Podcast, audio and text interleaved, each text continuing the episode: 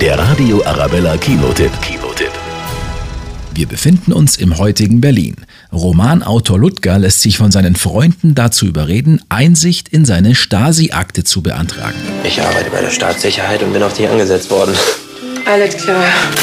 Das ist doch unsere erste Nacht. Die haben sich da irgendwo versteckt. Denn Ludger wurde Anfang der 80er Jahre als junger Mann von der Stasi angeworben und undercover in die Berliner Kulturszene am Prenzlauer Berg eingeschleust. Du hast einen Befehl. Dann kündige ich jetzt. Und so kommen allerhand Geheimnisse ans Licht.